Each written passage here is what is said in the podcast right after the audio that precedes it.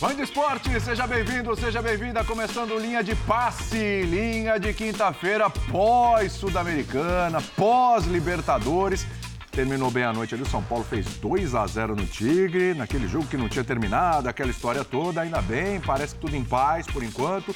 E o São Paulo saindo de lá com uma vitória importantíssima num grupo que não é fácil. Vitória fora de casa, São Paulo 25 dias depois, mostrando de repente pro seu torcedor aí que pode ter um horizonte bacana aí na frente esse ano. Daqui a pouco a gente vai discutir se sim ou não.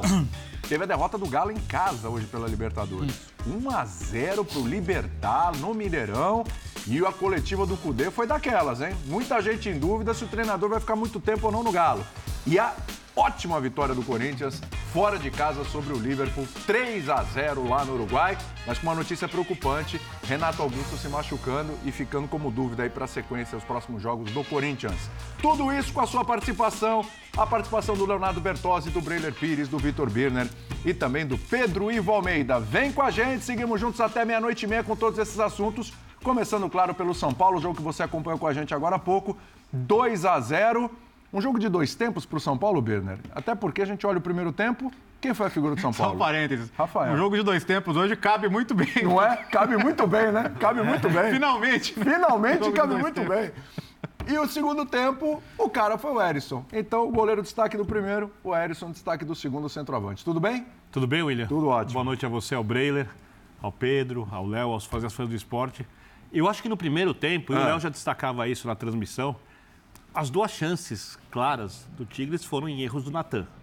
E o Natan é um jogador jovem, de muita força física, mas que tecnicamente não é o lateral que o São Paulo precisa, a não ser que ele evolua muito. É eu ia falar, ainda não é, talvez, né? É, a não ser que ele evolua muito, ah. muito. Se recuperou no segundo tempo. Se recuperou no Foi. segundo tempo. Eu, eu, eu acho que é preciso entender uma coisa sobre esse São Paulo, e acho que esse jogo explica muito bem o que é essa equipe.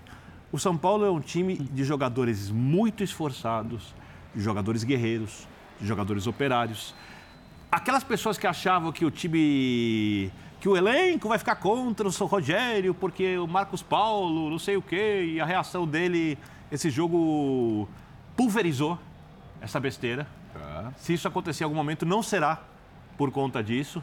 Né? Eu acho que o São Paulo precisa se preocupar em ter salários pagos em dia, ter as melhores condições de recuperação para os seus jogadores, para que os jogadores trabalhem da melhor maneira possível pela camisa do clube. Acho que coletivamente o São Paulo fez um jogo melhor sim no segundo tempo, principalmente a compactação de marcação, um jogo um pouco mais direto, bem executado. Tem que destacar o Nestor. Belo passe para o Erisson, que, Aliás, é o... o Rodrigo Nestor é o líder de assistências desse elenco do São Paulo, sim, sabia? Sim, jogador inclusive muito criticado por parte da torcida. É, 19 assistências. E vale lembrar que sempre compensa fazer uma reflexão porque alguns bons jogadores do São Paulo são sempre muito criticados por alguns torcedores. Acho que o São Paulo está num grupo difícil para o padrão da Sul-Americana. É, mas a vitória fora de casa tem um peso muito. Ela é muito importante. É... Contra o Tigre, que tentou criar um clima de guerra, um jogo que a gente pode discutir uma outra coisa de arbitragem, mas uma arbitragem boa, uma arbitragem que a gente não pode questionar a falta de critério, né, que não permitiu que o clima de guerra fosse para dentro do campo. É, o São Paulo fez um bom segundo tempo, fez 1 a 0 fez 2 a 0 não correu riscos. E o trabalho do Rogério, que no campeonato estadual já foi bom e que foi muito minado por conta de vários desfalques, parece que fisicamente a equipe cresce, o Rogério sabe usar isso e o São Paulo aproveitou bem esse período sem jogos. É, mas aí vale lembrar uma coisa que o próprio Rogério disse aqui com a gente, no Bola da Vez, é. comigo, com o Mauro Noves, com o Plihal. O que a torcida do São Paulo pode esperar dessa equipe na temporada? Plihal perguntou, algum título, Rogério? Vitórias. Aí o Plihal perguntou: nenhuma conquista, Rogério? Vitórias. Ou seja, um jogo após o outro, quando é um elenco de jogadores esforçados e do padrão técnico de São Paulo, quando o time vai ganhando, os jogadores podem ganhar confiança e o time pode crescer. Se não acontecer, o time pode afundar. O São Paulo é a linha que divide exatamente o que vai acontecer no Campeonato Brasileiro, que é o grande desafio do São Paulo. Fazer um campeonato tranquilo, quem sabe conseguir uma vaga na Libertadores, a Sul-Americana, que seria muito importante para o São Paulo ganhar, Ainda é segundo, tempo, segundo plano na temporada, mas acho que hoje a torcida está feliz porque o time venceu de maneira é, muito clara e merecida jogando fora de casa. Isso. 11 anos depois, 2 a 0 de novo, dessa vez com dois tempos. Leonardo Bertozzi, 25 dias depois, disse o Birner que São Paulo pulverizou a história do Marcos Paulo. Pulverizou também aquela impressão contra o Água Santa? É, sem dúvida. Bom, agora boa noite a todos. Boa noite. Obrigado pela companhia do Fã de Esporte na transmissão, foi muito legal, muitas mensagens.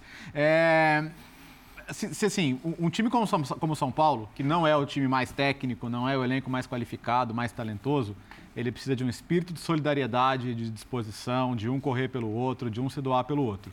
E a gente viu isso hoje, né? A gente viu isso hoje, especialmente aí no segundo tempo, que o São Paulo concedeu muito pouco defensivamente. Vamos lembrar que o Tigre tem o, o atacante da seleção italiana hoje, o Reteg, que é uma coisa meio louca de falar, mas é, é Fez real. gols, né? Fez dois, dois gols, para a seleção italiana, mas a única chance que ele teve foi criada pelo São Paulo. De resto, ele, o São Paulo é, é, anulou qualquer possibilidade de ele ser acionado. Porque se a bola chega nele, ele, ele tem capacidade de definir as jogadas, mas a bola praticamente não chegou no centroavante do Tigre. Acho que isso é um sinal de um bom trabalho defensivo. É, o Mendes é aquele destaque silencioso, né? Quietinho, quietinho, mas está ali protegendo, fazendo coberturas, dando segurança. E para não repetir muito do que o Birner disse, eu queria destacar a estreia do Michel Araújo, né? Porque isso. jogando como ala pelo lado esquerdo, mas chegando muito bem na frente, fechando linha de cinco sem bola, ajudando muito lá atrás também. Eu acho que o Rogério vislumbrava exatamente isso da característica dele quando trouxe e hoje aproveitou muito bem. E o segundo tempo impecável. Então, assim, é, não é um jogo comum para o torcedor, tá? Torcedor claro. sabe o que é São Paulo e Tigre, torcedor lembra de 2012, você conversa que, pô, a gente precisa acabar com a maldição e tal. São Paulo vai voltar a conquistar títulos depois que jogar as duas vezes com o Tigre. Mas é, é, superstições à parte, né, que no final das contas são apenas a mística aí que gosta tanto o Birner, é, a gente viu esse espírito de sacrifício, de disposição, porque o São Paulo vai ser esse ano um time de transpiração. E quando é conseguir ser um time de transpiração bem organizado, vai conseguir, como, como lembrou o Birner e disse o Rogério, vitórias. Para onde vão levar essas vitórias, o ano vai dizer. Exato. Na Sul-Americana, a de hoje, hum. encaminha uma boa possibilidade de ser primeiro no grupo, já ir direto Isso é importante, né, Bertozzi? Muito, porque né? se você for o primeiro do grupo, segundo você ainda tem chance, mas você tem que fazer uma espécie de repescagem você ali. Com o time vindo da Libertadores. Ou seja, e aí você tem mais duas datas de calendário é. aí, calendário que já não é fácil. Exato. Lembrando que o São Paulo está na Copa do Brasil também, né? Vai ter Campeonato Brasileiro, tem a Sul-Americana. Então você tem mais duas datas ali para complicar um pouco a situação. E jogo tenso, é. jogo eliminatório e tal, etc. Então é importante ser o primeiro do grupo. Claro. O São Paulo dá um passo importante para isso, como você está falando. Né? É, e o torcedor deve estar satisfeito com o que viu hoje, né? Vamos lembrar, o São Paulo hoje, os zagueiros que ele tinha eram os três ali. Sim. Se, se tivesse que fazer alguma coisa diferente, o Rogério treinou várias vezes laterais ali para jogar na zaga, porque ele tem um milhão de laterais hum. e, e, e, muitos zagueiros é, fora, né? O Ferrarese aí, como por exemplo, de, de longo prazo.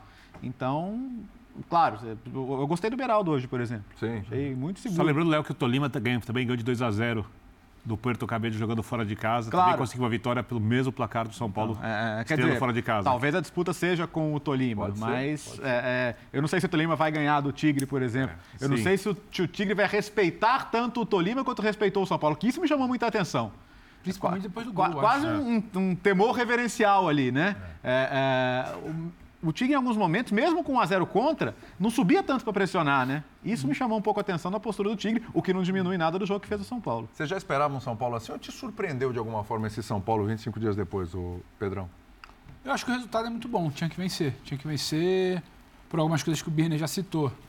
Pelo rescaldo que fica ali, né? O noticiário ele é dominado por algo, por uma polêmica, porque não tem jogo, porque não tem a oportunidade de apagar isso com resultado. Tinha que vencer, ele venceu. O primeiro tempo, para mim, não foi brilhante. E não foi brilhante porque quando o Birner cita muito bem a questão de inspiração, o Léo reforça, vai ser inspiração, vai ser jogo a jogo, não é o time brilhante, não é aquela. não vai ser uma máquina tricolor, sabe, uma coisa, então vai dar gol de ver jogar bola.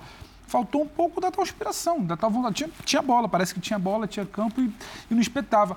Aí você pega um número que para mim reflete muito essa, essa vontade, essa inspiração. Com 10 minutos do segundo tempo, São Paulo tinha desarmado seis vezes o adversário. Criava, finalizava. Primeiro tempo inteiro, São Paulo desarmou seis vezes. E não é que o Tigre não teve a bola. O Tigre, em algum momento, teve a bola. Rondou, uhum. circulou, até sabia mais ou menos o que fazer com a bola. Então, a postura muda. A tal da inspiração, que vai ser assim, vai ser a tônica do ano, ela aparece no segundo tempo. Você finaliza. E você é o São Paulo. Eu acho que esse clima todo, né? A equipe lá trazendo, deixa, esse clima todo assustou para mim mais o Tigre. Assustou muito o Tigre. São Paulo faz 1 a 0 aí tô com o Léo. Parece que o Tigre para onde eu vou aqui? É. E aí o São Paulo simplesmente falou: eu vou continuar fazendo meu jogo. E aí pressiona, inspiração, acelera, ponta, sai o segundo gol, respeitado.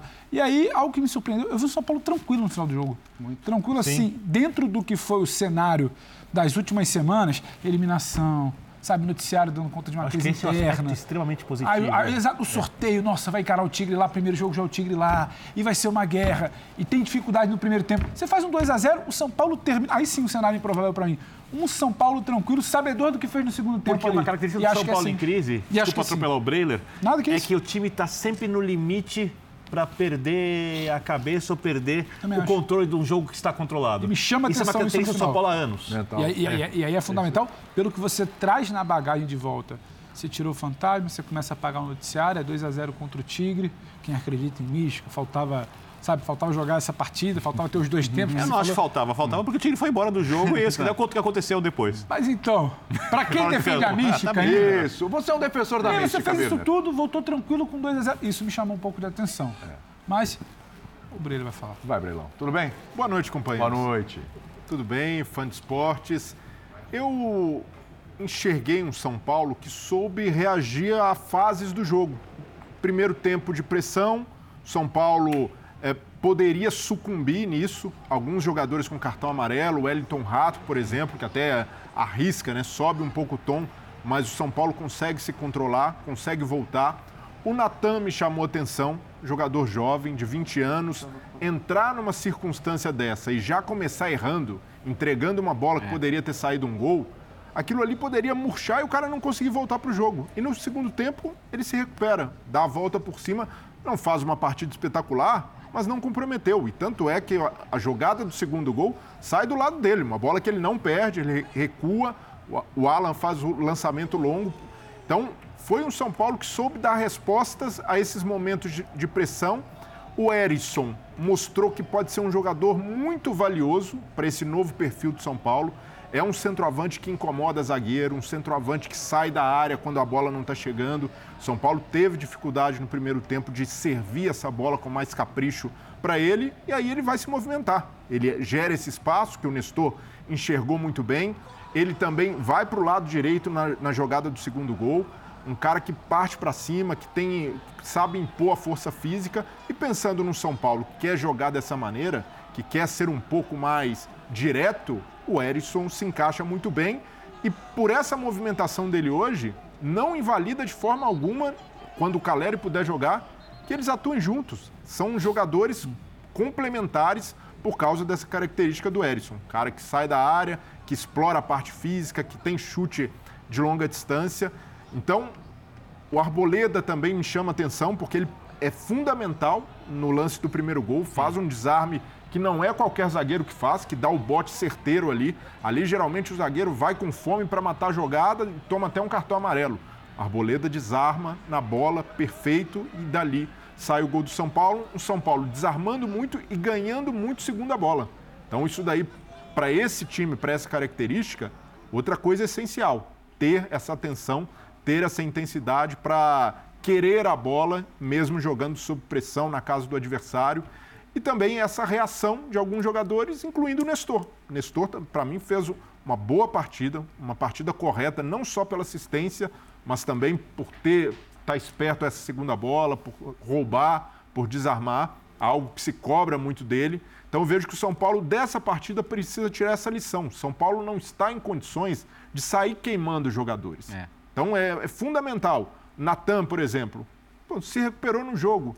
Pode ajudar o São Paulo diante de lesão de Igor Vinícius, o Rafinha, que a gente sabe que o Rogério vai poder contar com ele, mas para minutos e cenários muito específicos. Então, são jogadores que o São Paulo precisa não só recuperar, o São Paulo precisa ter esses jogadores ativos com boa minutagem e sabendo que vão errar, vão comprometer em algum momento, mas esse não pode ser um São Paulo tóxico que queima jogadores a todo momento, que rifa jogadores.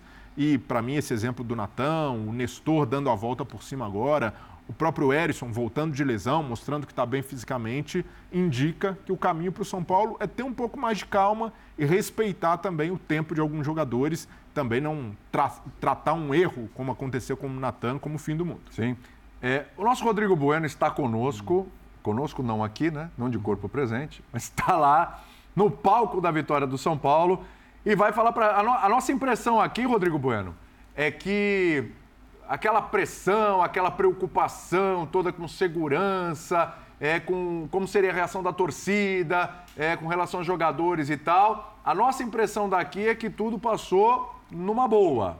Até agora, tirando aquele seu relato do jogador, dos torcedores do São Paulo, que durante o dia foram assaltados, etc., foram até agredidos, mas no, no, no que parte assim do, do jogo e tudo, e torcida, arquibancada, me parece que foi tudo numa boa. É isso mesmo? Foi tudo tranquilo? O ambiente foi esse, Rodrigo? Tudo bem? Tudo legal, boa noite, William, companheiros do estúdio, né, fã de esporte. Mais ou menos, né? A, coisa começou a complicar um pouco ontem com a chegada de alguns torcedores são paulinos, né? Um jornalista argentino aqui relatou isso aqui na zona norte da Grande Buenos Aires, três é, torcedores agredidos, roubados. É, hoje houve uma concentração de torcedores do São Paulo em Puerto Madeiro, né? Fizeram uma, uma escolta policial a chegada até aqui e chegaram praticamente em cima do jogo, né? Então estava começando o jogo, não tinha praticamente nenhum São Paulino aqui. O esquema da polícia foi muito bem feito. O São Paulo ficou num hotel muito longe daqui, né? Quer dizer, bem isolado. Mesmo assim, pelos relatos que a gente vê em algumas imagens, tentaram aquela coisa de soltar rojão tal, mas o São Paulo se protegeu muito bem. O esquema até aqui para o São Paulo foi quase que perfeito, tanto que tem uma coisa para essa anedota do futebol sul-americano, né? A, a torcida do Tigre acabou tirando uma pedra no próprio ônibus do time. Né? Confundiram o ônibus do Tigre com o do São Paulo e um jogador, né, o Agostinho, do, do Tigre, até postou uma foto, né, com o, o ônibus do time dele sendo alvejado, ele falando, calma, somos nós, né, tipo, somos o Tigre, né, calma, pessoal. É, no primeiro gol do São Paulo, o Erisson foi comemorar, né? E é, era o lado em que tinha só torcedor do Tigre. Atiraram um cadeado no gramado, né? Isso foi levado, o árbitro pegou, levou para o quarto árbitro. Certamente isso vai estar em súmula, pode complicar o Tigre daqui para frente, né? Mas, digamos assim, diante de todo o clima que, que foi criado, a expectativa de 11 anos, desde o sorteio, quando os times se encontraram, né?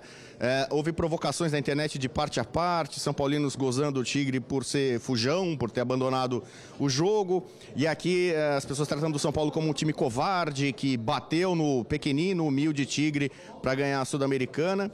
E na verdade, né, tá o Birner aí que gosta tanto de mística. São Paulo acabou jogando dois tempos aqui no campo do Tigre e teve o mesmo placar daquele jogo inacabado do Morumbi. Lembrando que a final de 2012 aqui na Argentina foi na Bomboneira. São Paulo não tinha conhecido ainda esse alçapão, estádio acanhado, ruas pequenas, né? Então é uma atmosfera que eu acho que serve de provação para alguns desses jogadores do São Paulo que eu ainda acho que são muito discutíveis, né? O time do São Paulo é um time com limitações é, e superou o Tigre, que é o 18º colocado no Campeonato Argentino. Tem o Reteg, que é muito bom jogador, é uma sensação, daqui a pouco vai estar na Europa no meio do ano. Diego Martins é bom treinador, tanto que o Boca está de olho nele. Né? Então o Tigre tem alguns argumentos, talvez até mais argumentos do que aquele time de 2012, que era muito violento. Só que em campo, primeiro tempo para mim o Rafael é um destaque. Eu e muita gente tinha dúvida sobre o, o, Rafael no São Paulo, seria mais um goleiro para ser reserva tal. E ele respondeu muito bem num jogo de exigência no primeiro tempo em que é, 11 finalizações contra uma do São Paulo em meia hora de jogo, né? Tava meio preocupante essa situação. O Erisson, que é o substituto do Caleri, acaba respondendo no segundo tempo com dois gols, então são dois destaques individuais. E aí eu, não vou ficar pontuando todos os jogadores, né? Mas é, Michel Araújo eu concordo, acho que foi uma, é uma escolha que eu, eu questionava do Rogério, colocar ele ali pelo lado esquerdo do meio campo. Ele respondeu bem. Rodrigo Nestor, que é muito criticado nesse momento pela torcida de São Paulo, participou bem no segundo tempo de lances ofensivos, não só assistência, um pouco antes ele deu um passe para o Michel Araújo, a bola rendeu na trave depois com o Mendes, né? Então, o Rogério com, com algumas críticas ou dúvidas, essa história de que o Rafinha não pode jogar com o sistema três zagueiros, ele prefere o Natan, para um jogo como esse, né, que é, é, pede experiência internacional, né, um jogador mais cascudo, o Rogério tem as suas idiosincrasias, né? Abraçado com os três zagueiros, é, Luciano começou no banco de reservas, muito São Paulino deve ter entendido isso, né? E no final o Erisson que jogou acabou fazendo dois gols.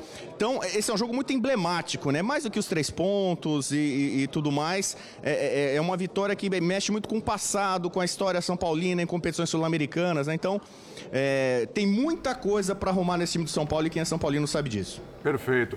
Rodrigo, eu ia ficar mais um pouquinho com você, mas eu vou ter que te liberar porque o Rogério Ceni chegou. E aí a gente vai ouvir o treinador do São Paulo. Abração, Rodrigo. Obrigado, viu, querido? Abraço a todos ao Fã de Esporte. Abraço! Vai, Rogério Senna, é com você.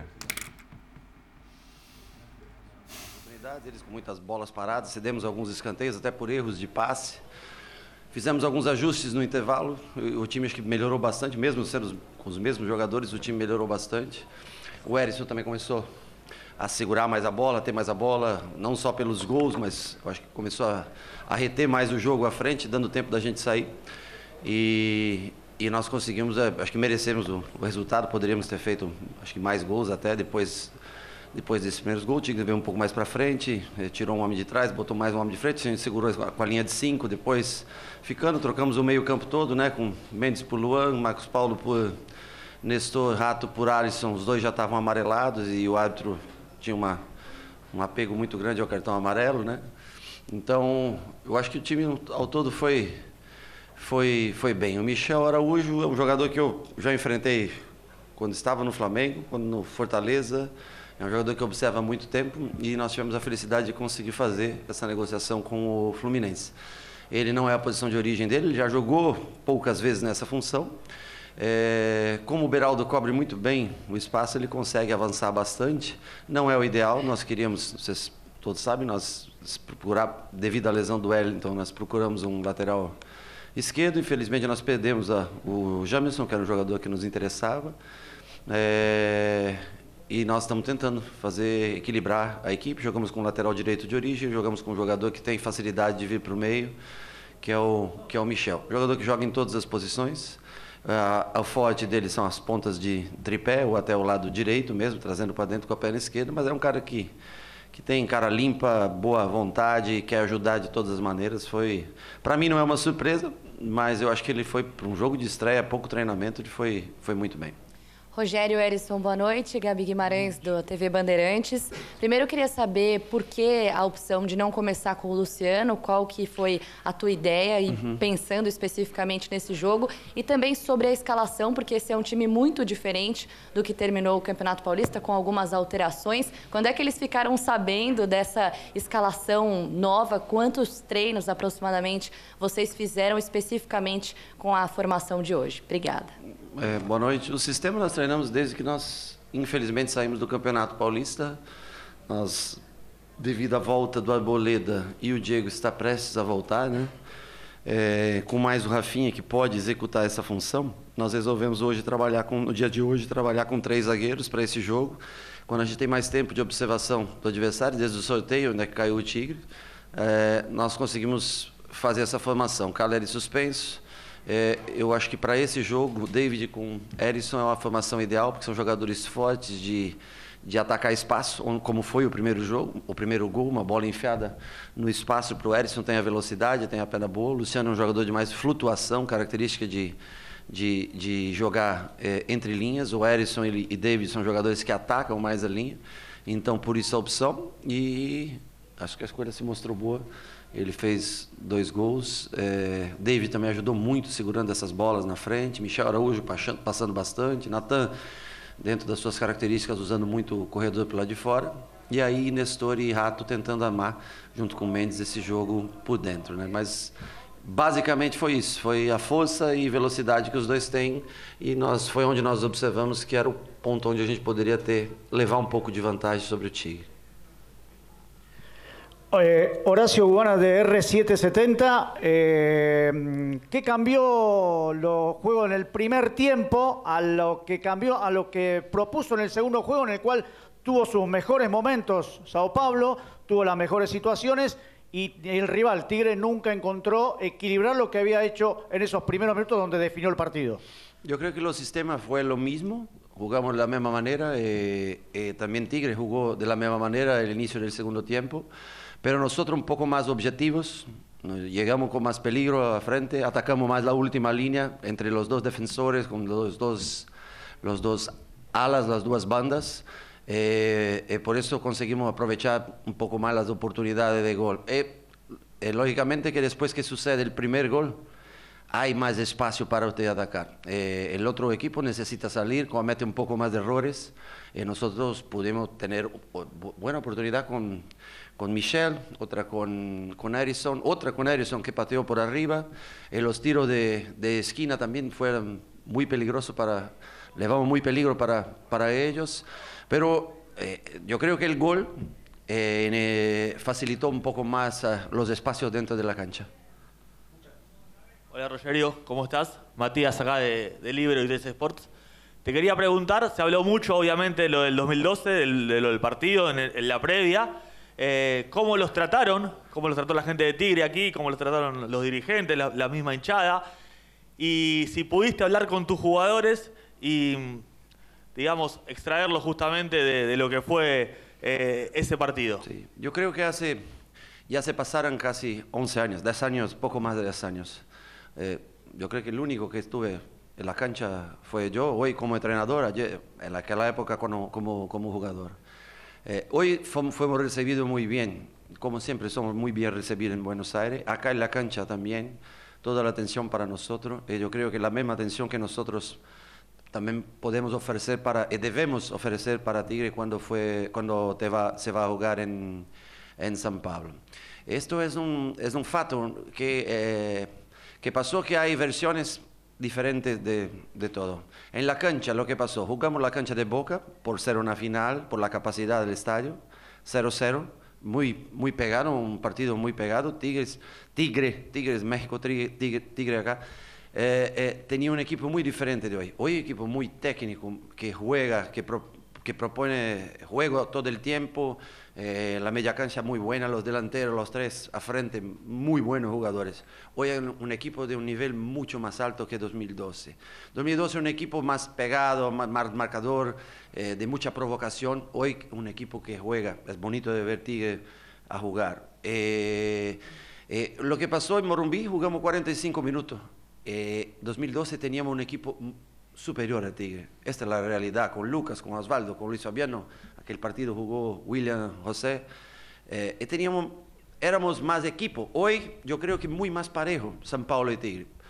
Yo creo que eh, independiente de- del momento, pero partido parejo. Y va a ser parejo también en Morumbí este año.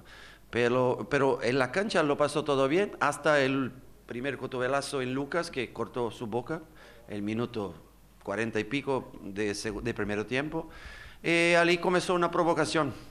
Eh, pero con nosotros, con los jugadores, con jugadores, o lo que pasó fue en la cancha. Yo no sé lo que pasó en el camino a los a lo vestuarios. Yo no sé mismo de corazón. No voy acá a defender mi equipo eh, y puedo ser hipócrita defender, eh, eh, pero yo creo que hubo enfrentamiento, discusiones, eh, el camino del vestuario, pero lo que pasa es que ese Tigre en 2012 vuelve a la cancha, probablemente saldría 3, saldría 4, esa es la realidad. Es una realidad diferente de hoy, que se puede jugar con San Pablo. Yo creo que mano a mano igual, se puede jugar acá, se puede jugar allá, con equipos que tienen muy, muy, muy diferentes los equipos que tenía hoy San Pablo, que tenía San Pablo a 10 años atrás, y Tigre también. Entonces, eh, lo que pasó, infelizmente, sale de, eh, no sé, sale de la cuenta del fútbol de la cancha. Y la cancha, la provocación, la marcación, la pegada fuerte, todo, pero siempre con respecto a, a Tigre, a los jugadores, a todos de Tigre. Erison, boa noite mais uma vez. Gabi Bandeirantes, Gabi Bandeirantes é ótimo, né? Gabi Guimarães, da TV Bandeirantes. Queria que você falasse um pouco sobre a partida de hoje, o que, que você sentiu na primeira etapa, se o São Paulo teve mais dificuldade, aí no segundo tempo se encontra justamente com dois gols teus. Parabéns por isso. Queria que você falasse sobre o primeiro tempo, sobre essa dificuldade também, sobre conseguir marcar dois gols com a camisa do São Paulo. Obrigada. Boa noite. Sim, no primeiro tempo a gente estava tendo um pouco de dificu- dificuldade.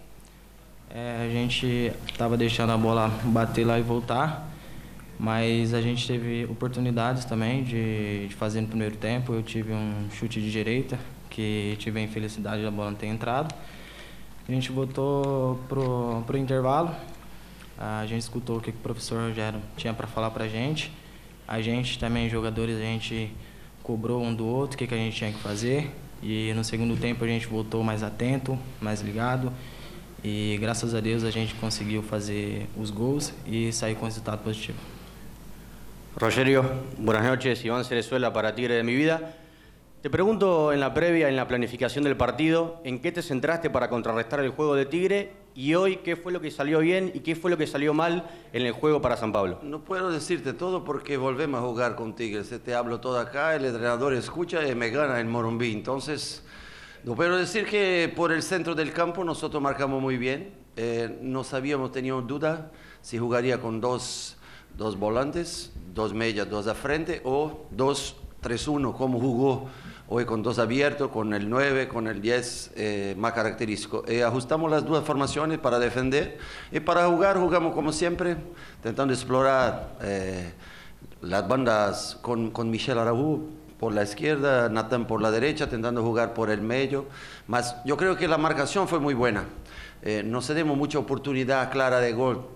no tenían una, una, oportunidad clave de, de hacer gol pateando de longa distancia y los tiros los cruzamientos para, para área. Yo creo que la planificación de marcación, presión, sabíamos que había un arquero que jugaba bien con los pies, eh, que los mediocampistas jugaban bien cuando tenía el balón, entonces presionamos yo creo que bien, no siempre arriba, pero controlado. Eh, y tuvimos las mejores oportunidades con eso por la calidad también de, nuestro, de nuestros jugadores. Muito bem, tá aí o nosso treinador. Tem que é nosso ou é, ou é argentino? Nuestro. É boliviano? Nuestro, Ah, treinador. É nuestro, nuestro, entrenador? Entrenador. Rogério Ceni. Tava lembrando aqui com o Léo que tinha Hum. um amigo em comum que ele ia. Ele forçava a tentar se comunicar espanhol, ele ia no restaurante e pedia sobremesa, que é Sobremesa. postres, sobremesa. Sobremesa. E na hora de pagar não era com a tarjeta. E não era com a tarjeta, era com cartão. Cartão. Cartão. Tiene cartão? Nada contra. Era uma tentativa de se comunicar. comunicar, Eu acho que vale. Vamos, mas vamos falar do jogo que é melhor. Acho que vale. Que passa, Mira? Que mira, bobo. Que virou? Vamos já- botar, por favor. O Data ESPN mandou um gráfico pra gente que Gente confirma. Pra sério. gente não. Gente séria, Pra você. pra você. Você tem um Pra você, pacto com o é Data isso. ESPN que É porque o professor pra não tá aqui. Calçado! Ele recebeu esse dinheiro. Beijo pro professor Calçado. Meia hora de programa ele. Saúde, professor calçado. Calçado. Esse, isso? esse gráfico mostra em azul Em azul. é o Tigres e em preto o São Paulo, tá? Dividido ao meio, você percebe. Em azul são os momentos em que um time tinha mais condições de criar chances de gol. É. Pela, pela posição em que estava a bola. Então isso confirma muito o que o Rogério disse, que no primeiro tempo o Tigres fica rondando mais ali a área, não consegue criar nenhuma chance, obviamente, porque faltou um pouco de construção, teve ali a qualidade defensiva do São Paulo, mas a aproximação da área do São Paulo para a construção das jogadas. E no segundo tempo, quando o Rogério faz os ajustes, a diferença do São Paulo, São Paulo faz o gol, você vê que o Tigre sai mais e aí dá oportunidade para o São Paulo fazer o segundo gol no contra-ataque. Então agradecendo ao Data ESPN que mandou Matheus Carreira, o gráfico, para Data. explicar o que o Rogério disse. Ele data, mas Gráfico estava em inglês. Momentum chart. Por Momentum Chart. Chart, é, estava em inglês. É um linha de passe hoje poliglota, né, arrebentando aí nos idiomas. E sem esquecer sempre da homenagem do Bini ao Calçade. Também, também. Isso. Vou fazer de novo. isso. E é o João, tá? Logo estará conosco. Quem? Você errou o nome do... Não, o João é o irmão da minha filhada que tá vendo o jogo e pediu pra eu dar um abraço. Ah, então tá então. bom. Então tá feito. O João, é jogou quase assim, olha o afiliado. João. É o João. Gigante que é, olha o João. São Paulino fanático. Tem pouco João. São São Paulo. Paulino Foi pra fanático. Córdoba, Opa. sofre muito. É. Sabe que a Juan. família Juan. é... É um bom codinome, João. Gostei. É novo, não viu a fase boa. Ah. Só conhece esse São Paulo de Então, ah, mas sofrimentos. hoje ele tá feliz. Hoje Por ele isso tá mandou a mensagem tá aqui e pediu, pediu um abraço. Sim. Um abraço ao João, então. Nunca mandou de mandei. Um abraço. O, o nosso glorioso Breiler aqui, antes do Rodrigo Bueno, antes do Senna e tal, ele falou o seguinte, ele falou, então, mas aí o Erisson pode até jogar com o Caleri, o Caleri vai voltar. O Caleri só não jogou hoje por uma questão de, de, de punição. Sim. né? Porque fisicamente, muita gente, ah, tá se recuperando aí? Não, tá recuperado. E foi uma questão de punição. Rodrigo Bueno falou assim, é, o Erisson substituindo o Caleri. Então, peraí, o Erisson, ele é um substituto do Caleri ou a gente pode olhar para o Erisson com o olhar do, do Breiler aqui e falar, bom, dá para jogar os dois? Bom, o Caleri não tem substituto com a mesma característica. Isso sem dúvida. Aí você precisa achar um quando o Caleri não joga. O Luciano não é esse jogador.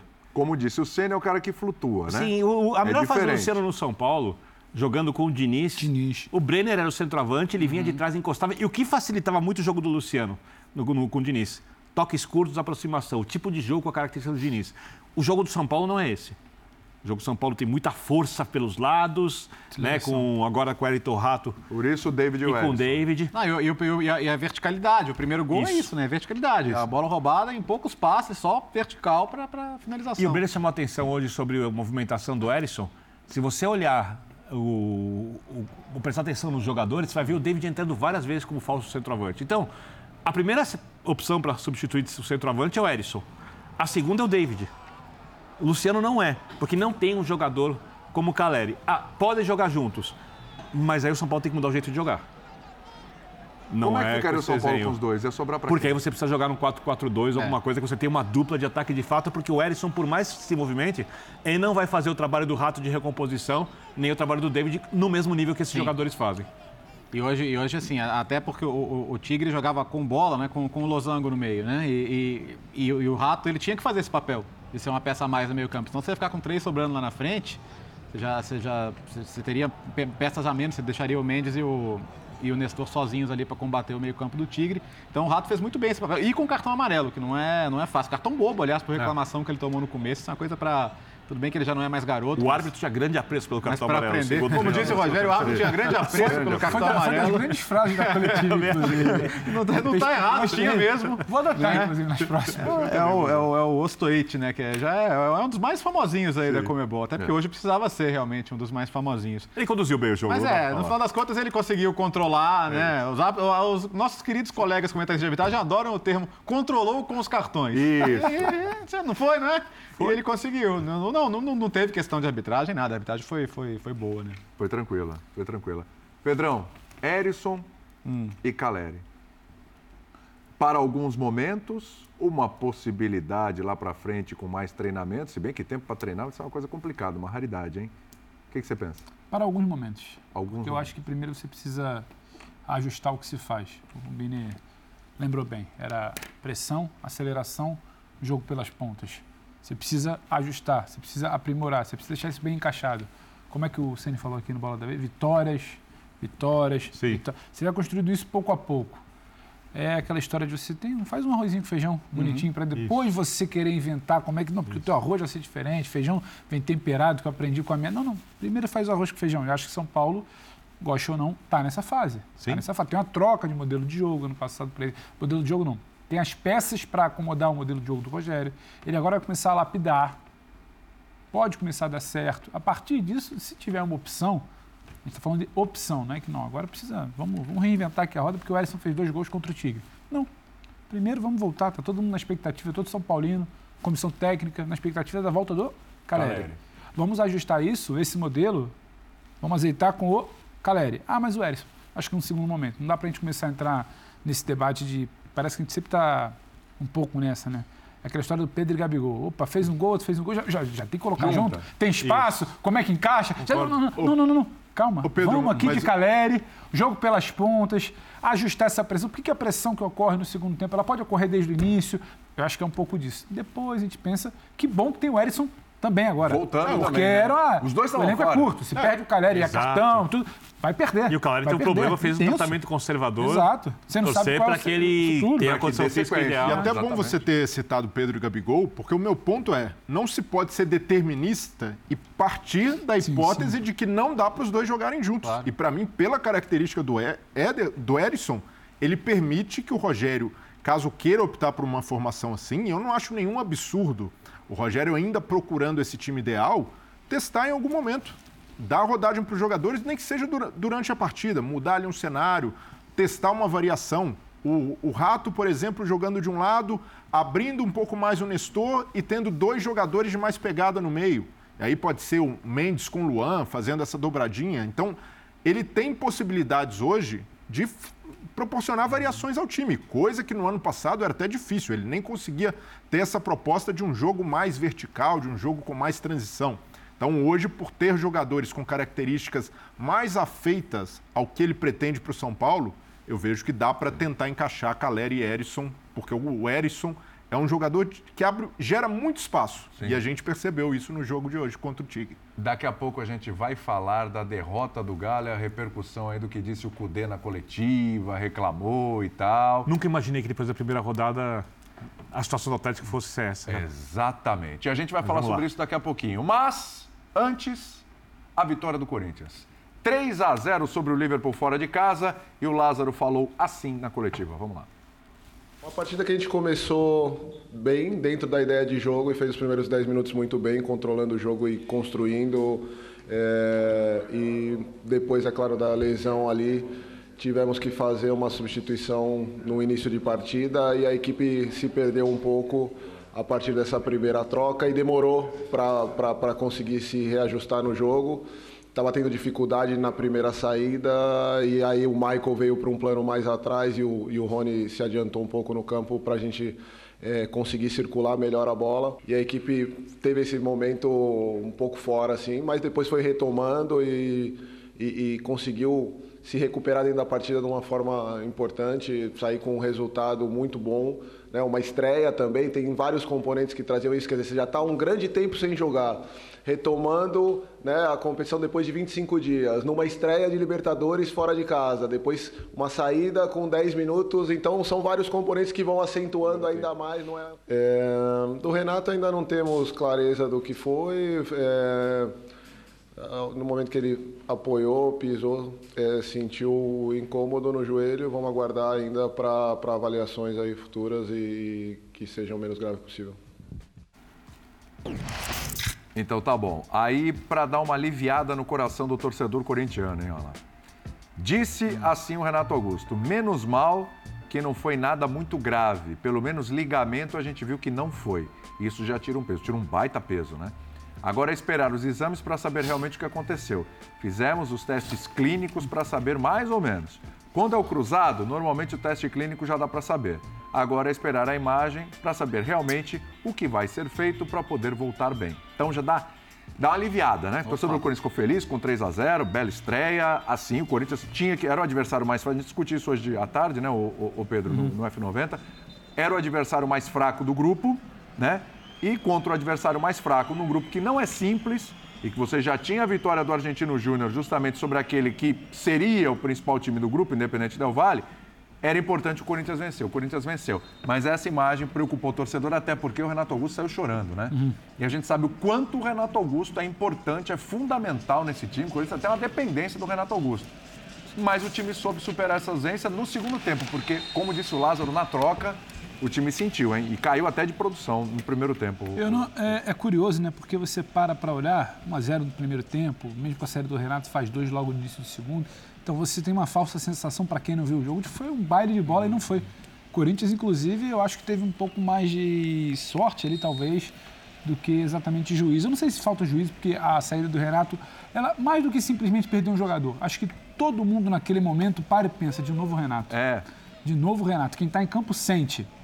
E aí sai o Renato. O Renato te dá qualidade em saída de bola. A aí proposta com o Rony, a proposta com o Rony é outra. O Rony não funciona no primeiro tempo. Uh -uh. Que bom que tinha um Fausto Vera por ali. Melhor ainda no segundo tempo também achei uma grande partida do Fausto Vera. O Corinthians tem problema no primeiro tempo. Tem problema Sim. de saída de bola. Sofre em parte ali com o Liverpool, que não é esse, esse primor de equipe, até mais consegue chegar.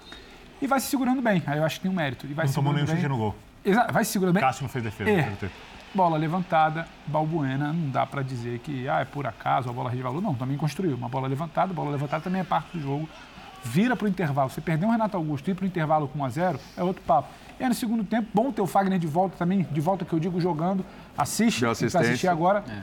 Logo no comecinho, você tem uma dúvida ali do que vai ser, você fez algumas mudanças, Cantígio para resolver até um pouco em parte, acho que muita gente não entendeu, mas eu acho que era para isso, para resolver a circulação de bola, essa saída o Cantígio ajuda.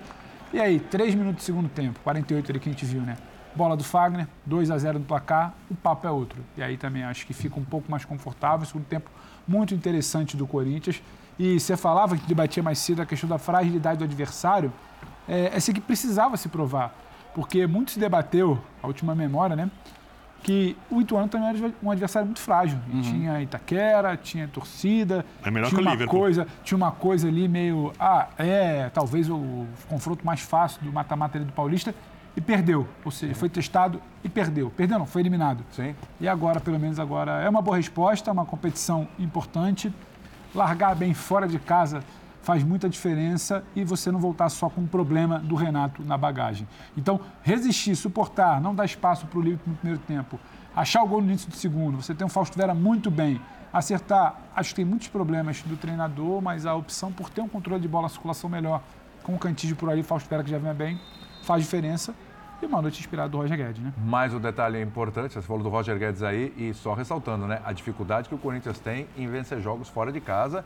E aí você fala, ah, mas foi o Liverpool, mas o Corinthians demonstra Tinha tempo que fora de casa na Libertadores, né? Quatro ou cinco anos. É, por aí, por aí. E, e, o Corinthians tem dificuldades, não é só com, com times pesados e tal, times abaixo do Corinthians, times fracos, o Corinthians tem dificuldade fora de casa, o Corinthians não consegue vencer. Então é importante a estreia com vitória, com o adversário mais fraco do grupo para pontuar. Jogo com o Liverpool, o Corinthians quer classificar em primeiro no grupo, tem que fazer seis pontos. Já fez os três Sem primeiros. Sem comparar o adversário, William, mas comparando o contexto. O Fluminense pegava ontem o adversário Isso. mais fraco do grupo. Tinha que ganhar o jogo. Exato. Porque provavelmente o, o, grande rival dele no grupo vai lá e vai ganhar também. Uhum. É. Né? Não, e o Strongest entrou na é, conversa, é, né? Exato, entrou. E... O Argentino Júnior entrou na conversa aí também. Então, então acho que assim, é fundamental. O, o, o Birner brincou com a situação do Ituano e tal. O, o futebol uruguaio hoje, assim, a gente viu o Penharol tomar quatro do América e Comparar. Ah, mas a história do Penharol, a história do América. O, tá. O, o investimento do América isso. hoje é maior do que o do Penharol. Exato. O projeto é, de futebol é, muito melhor. É, então, o América seria campeão uruguaio tranquilamente. É, então. Então hoje a relação de forças é essa. Então hoje, pô, antigamente, nossa, você arrumava um pontinho contra qualquer time uruguaio, era uma maravilha. Hoje você vai lá e ainda mais contra os times que não tem nem a questão do estádio, da pressão, né? Os, os dois grandes tem que fazer o resultado, né? E acho que a, a atuação vamos ter tempo para olhar, né? E o que pode evoluir, mas ganhar é fundamental hoje. Agora, que ano do Roger Guedes, hein? Roger Guedes foi artilheiro do Campeonato Paulista, tô errado? Foi artilheiro do Campeonato Paulista, né? Chegou, acho que chegou a ser artilheiro do Campeonato Paulista. Do Corinthians. Do Corinthians, é. Sim. E agora estreia na Libertadores já meteram dois gols, hein? Então, primeiro tempo jogou ali, não recebeu tantas bolas, o Corinthians não conseguiu ter um jogo é, produtivo para o ataque. Ele precisou sair muito da área, Yuri Alberto também é, teve de se movimentar, mas não recebia. Mas no segundo tempo, aproveitou as oportunidades que teve. Ele tem se mostrado um jogador um pouco, ainda quero ver mais do Roger Guedes no aspecto coletivo, mas com um pouco mais de boa vontade para ajudar, para recompor. Isso mas daí... você acha que está faltando isso? Então, Aquele... Desculpa, o Roger Guedes, uhum. ele é artilheiro não só do, ele é artilheiro do Campeonato Paulista okay. junto com o Galo. Oito gols os dois. As duas equipes já eliminadas e ninguém, só se o Bruno, Bruno Mezenga, Mezenga tem, meter uns dois aí. Ainda. Ele pode fazer mais um no final de semana e chegar a oito. E aí, segundo o nosso editor-chefe aqui, que é palmeirense, hum. falou: se o Rony fizer três agora, ele já passa. pode acontecer também, mano. O Rony inspirado. Mas fala, desculpa. Mas o, o Roger Guedes, para mim, ainda falta uma constância desse jogo mais coletivo. A partir do momento em que a gente chegar, opa, o Roger Guedes virou a chave, aprendeu de fato a jogar dessa maneira, não podem ser lampejos, como a gente vê de muitos jogadores que não têm a técnica do Guedes. E, pô, o cara teve um jogo em que decidiu numa jogada uhum. individual. O Guedes é assim em termos de recomposição. Um jogo que a gente fala, poxa, essa entrega aí fazia tempo que a gente não via, mas precisa ter essa continuidade. Ele tem demonstrado isso com o Fernando é, Lázaro. Então. Ele, ele evoluiu de é. fato. Então, é, continuando nesse, nesse caminho, ainda mais na Libertadores, é fundamental para o Corinthians. Agora, hoje, sem o Renato Augusto, perdendo o Renato com 10 minutos, o Corinthians ficou bagunçado em campo, porque a mexida, o Maicon entra no lugar para jogar de primeiro volante. E ali dá uma bagunça. O Rony passa a jogar como um meia. O Rony, que tem limitações uhum. técnicas para jogar ali, vai ter dificuldade. Então, não sei se foi por uma orientação do Lázaro, ou até mesmo instintivo do jogador de perceber que não estava encaixado, de perceber que faltava pressionar um pouco mais, adiantar, mas não funcionou. E aí ele consegue consertar isso com a entrada do Cantilho. Cantilho é um jogador que tem um pouco mais de cadência, conseguiu liberar mais o Maicon. Aí o Corinthians teve um funcionamento mais orgânico, mais natural, conseguiu abastecer melhor o ataque e os gols saíram e o Corinthians poderia ter até marcado mais, criou mais oportunidades é, para isso. Eu, eu acho que o Liverpool testou muito pouco o Corinthians. E aí não dá para comparar a qualidade individual com ou sem Renato Augusto das equipes. Claro. O Liverpool é um time não sobreviveria à primeira divisão do futebol brasileiro não, e não, não sei se sobreviveria à segunda divisão do futebol brasileiro. O Liverpool, tá, Campeonato Uruguaio. Ontem o Léo citou que o América atropelou o Penharol. O Penharol é líder com 20 pontos, o Liverpool tem 12 Sim. em 9 jogos. Né? O Liverpool é um time, com todo respeito, muito fraco. Mas, como diria Mauro Naves, quando, quando começa É com todo respeito. Muito fraco. Já era, né? Muito Já fraco. gosto disso. Porque Então, é É, cabia todo respeito, cabia ao Corinthians- esquece, amigo. cabia ao Corinthians ir lá e ganhar com tranquilidade. O Corinthians cumpriu Fez. o papel dele. O Corinthians cumpriu que eu o que era tem- necessário. Tem né? muita gente pegando baba e se complicando. Perfeito, tudo bem. É, o Corinthians o Corinthians está um bom tempo treinando. O Corinthians pôde recuperar seus jogadores fisicamente. O Corinthians pôde fazer coisas para melhorar o seu jogo coletivo. E é óbvio que o tempo pode me contradizer, tá? É, eu não gosto dessa formação. Eu não gosto desse desenho de jogo, tá? que te incomoda? eu assim eu entendo o desenho e espero mais para saber se ele será reutilizado porque certamente o Lázaro sabia que o Liverpool não ia conseguir dificultar muito a marcação corintiana que o Liverpool tinha muitos limites e que o Corinthians podia tecnicamente se impor né Acertou. é, o Brenner falava do Roger Guedes. Eu dou crédito para o Roger Guedes porque eu fiz muitas críticas no começo do ano. E eu vi alguns jogos do Campeonato Estadual um pouco mais complicados, por exemplo, contra o Palmeiras, ele fazendo essa recomposição pelo lado. E o jogo de hoje não exigia. O jogo de hoje não exigia. O jogo do Corinthians podia resolver o jogo com uma certa leveza, tranquilidade.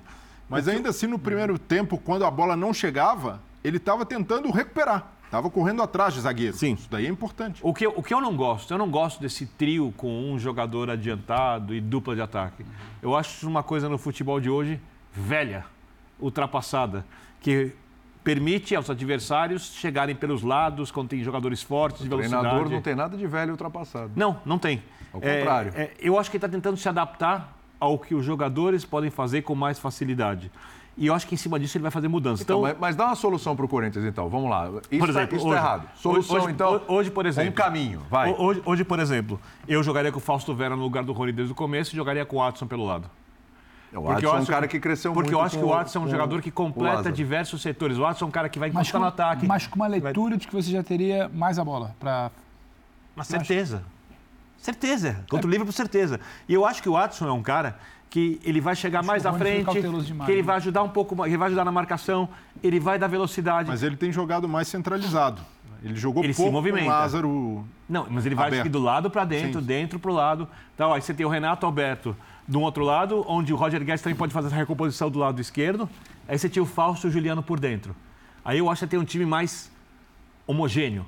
É, mas eu não sei se o Lázaro vai repetir essa formação, essa ideia de jogo, quando ele for enfrentar, por exemplo, o Palmeiras, quando ele for enfrentar o Fluminense, quando ele for enfrentar o próprio São Paulo, Mas, que Birner, tem- tecnicamente tem é pior que o Corinthians, mas tem força pelos Em lados. cima do que você está falando aí, até para a gente discutir também, a gente tem que pensar uma coisa aqui muito séria com relação ao Ele fez o que Corinthians, o jogo permitia e até aí só uma coisa te interrompendo. Não, não, pode falar, pode eu, falar. Eu teria já entrado de cara com o Cantilho, porque se você sabe que se você vai ter a bola, sim. vai ter saída de jogo, como disse o Pedro, não é o Rony ou o Cantilho. Não precisa ter esse temor de colocar o Rony, né? Então, eu não gostei da ideia de jogo, apesar de ela ter sido bem executada em grande parte do tempo. Porque eu acho que o Corinthians, com outras ideias, pode render mais.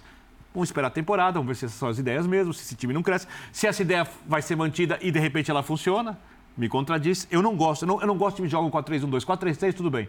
4-3-1-2, que é mais ou menos o que o Corinthians fez hoje, não me agrada. Então. hoje eu acho um sistema, sei lá, Mas tudo discutível. bem, você está repensando isso? A partir do momento que repensa isso, você tem que pensar numa peça importantíssima, que é Renato Augusto. Sim.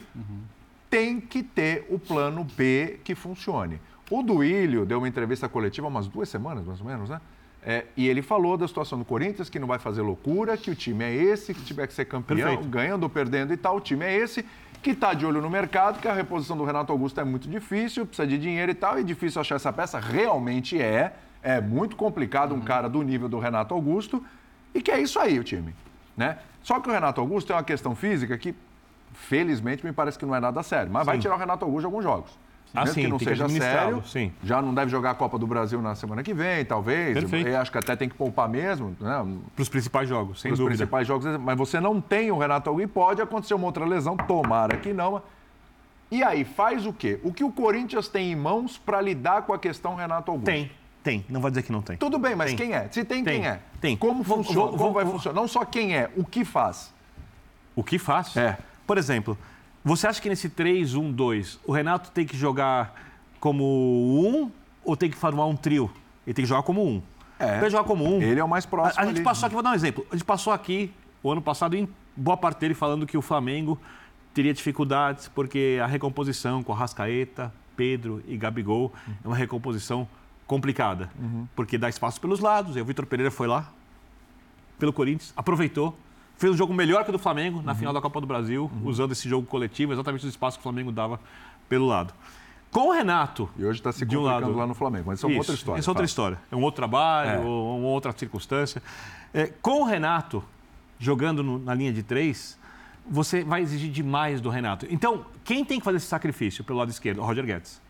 Tá. Porque o Roger Guedes, tecnicamente, é um jogador que desequilibra. Tá. Perto da área, um cara que faz gols. Tá podendo contar com ele com relação a isso. O ano é- tem demonstrado e aí é uma isso. questão que, por mais que ele não seja o melhor marcador possível, Hum. ele é um cara que compensa você ter na equipe, porque ele faz a diferença tecnicamente. Você pode, você arma o Renato de um lado, o Roger Guedes de um lado, você pode escolher o jogador do outro lado. O meu preferido hoje é o Alt- o Watson. O Você Watson. pode fazer um meio com Fausto Vera e Maicon, com Fausto Vera e Juliano, formar uma linha de quatro. Renato à frente dela e Yuri Alberto adiantado. Aí você não tem o Renato. Não, Agora, você tem o Renato de um, na frente da linha de quatro. não, não, mas tô falando se você não tem o Renato, tô falando questão física. Você não tem o Renato no time, vai. Agora, o Fausto Vera não é um Você cara não jogar... Juliano. O Fausto Vera não é um cara para jogar mais perto do gol? Para chegar mais perto da área várias vezes. Não necessariamente partindo dali, mas às Isso. vezes eu sinto que ele, que ele fica um pouco preso e, sempre que ele se ele aproxima da área, que ele tem liberdade para finalizar, para criar alguma coisa, sempre sai alguma coisa boa construção ali. dos zagueiros. Os zagueiros viram como se fossem, entre aspas, volantes de construção, mesmo sendo os mais recuados. Sim. E o Fausto Vera vira o meia da- na frente É, da área. Mas o, o ponto é que o- ninguém faz tão bem a saída de bola quanto o Vera. Então, ele é esse jogador ah, no- contra o Flamengo, por exemplo. de exército ali, né? Então, quanto o Flamengo, por exemplo, ele deitou e rolou ali, distribuindo o Por jogo. isso eu especulei aqui, Fausto Vera e Juliano por dentro, Adson e Roger Guedes, Renato na frente desse quarteto e Yuri Alberto mais adiantado. Porque o Adson vai fazer todas as movimentações necessárias do time, o Renato vai recompor, porque ele tem a inteligência, a, leitura, a melhor leitura de jogo do futebol brasileiro e talvez do futebol sul-americano para entender posicionamentos e orientar os jogadores. E o Roger Guedes disponível, como você diz, recompondo do lado esquerdo na frente do lateral, chegando como um atacante. E Então. aí você que tem a movimentação que pode tirar desses jogadores as maiores virtudes que eles têm. Mas o, no papel. Aqui, não, mas no, no papel Perfeito.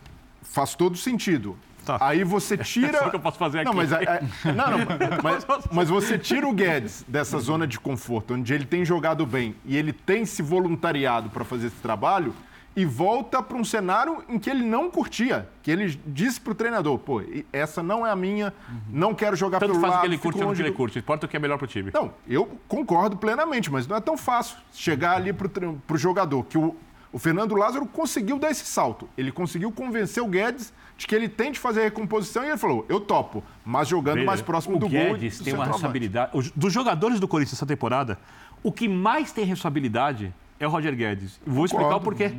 Porque ele fez críticas Sim. é, contundentes ao técnico. E o técnico Outros também fez fizeram. críticas, mas as dele foram as mais intensas e as mais recorrentes. E o, e o técnico, ano passado, fez críticas contundentes a ele. O técnico exigia do ele o quê? Participação do jogo sem bola. Né? O que ele precisa fazer para justificar as críticas ao técnico? Mostrar que ele joga bem sem a bola.